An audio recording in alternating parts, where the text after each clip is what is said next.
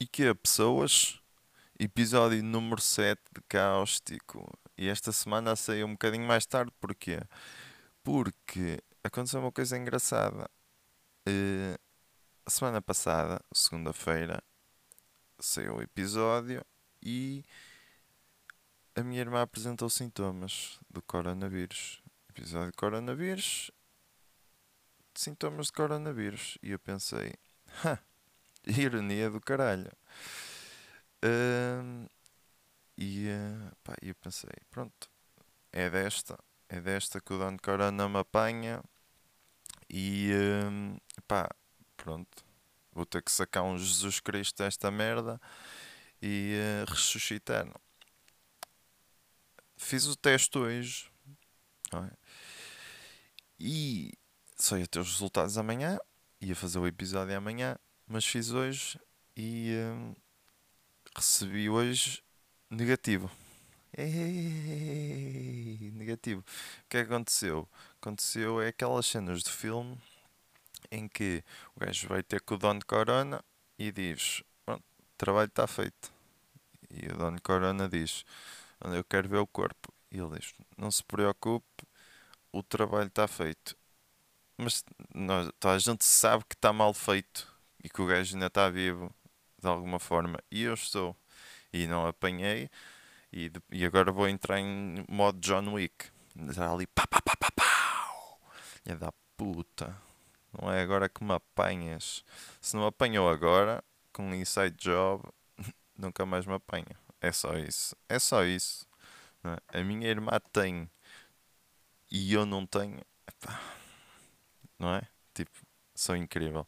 Só assim para começar, isto já está longo. Uma história muito longa. Mas pronto.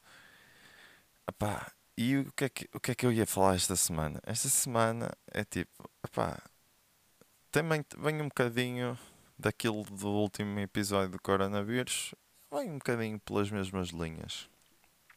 Que é, pá, nos últimos tempos, e agora estou aqui a fazer merda, porque estou a brincar com merdas que estão na minha secretária, portanto vou parar quieto. Pá, nos últimos tempos, ninguém anda com medo dos terroristas. Eles também parece que andam meio a hibernar e não sei o quê. Para terem uma noção quão séria é esta pandemia. Nem os terroristas brincam com esta merda. E, um, pá, e para terem uma noção, a vida do gajo é arrebentar. A vida do gajo é arrebentar. E ele não se arrisca nesta altura. Agora pensem. Não é? Cada um faz a sua cena, mas agora pensem. É, pá, eles provavelmente pensam, né? Não vou arriscar. Vou andar aí com o meu colete de bomba, calho de falecer de Covid, depois quero ver como é que é. É mal a dobrar. É uma bomba que se perde e não rebenta com ninguém. E toda a gente sabe como é que os chefes ficam quando fazemos merda. É? Ninguém os atura. Nem no paraíso há paciência para os aturar. Depois há o outro lado que é não estão a morrer por lá. Depois as 72 virgens, ó, oh, viste-las, não é? Mas pá, não faz sentido termos medo de terroristas. Porque se formos a ver bem, as probabilidades de morrer de um ataque terrorista são muito baixas. Provavelmente morrer de um ataque, num, num ataque, num ataque terrorista, nem no top 10 deve estar de causas de morte. Se fôssemos mais conscientes, provavelmente tirávamos uns minutos para pensar.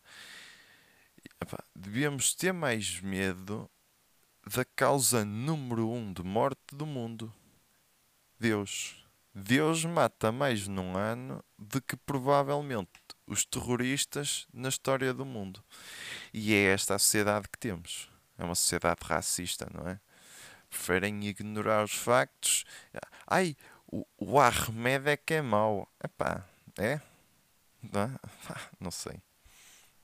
E há outra coisa que eu não percebo. Epá, eh, que causas de morte é que podem ser atribuídas a Deus? É tudo? Não deve ser tudo. Senão até os ataques terroristas são obra de Deus. E ele está a ser só um psicopata. Se calhar é aqui que vem a teoria da simulação. Deus está cá há tanto tempo. Epá, pá, tenho que criar um joguinho para me entreter. Pá, com tanta merda para fazer. Pá, pode ler um livro, filmes, aí milhares de filmes, milhares de livros para ler. Pá, ocupava o resto da vida dele. Pode ver youtubers, agora também há o TikTok. Não garanto que continue a ser Deus se fizer as últimas duas. Mas as duas primeiras são boas sugestões. Mas em vez disso está aí a brincar e a foder a vida a toda a gente. Que parece que Deus está a jogar GTA, o caralho. Vamos reventar ali com merdas.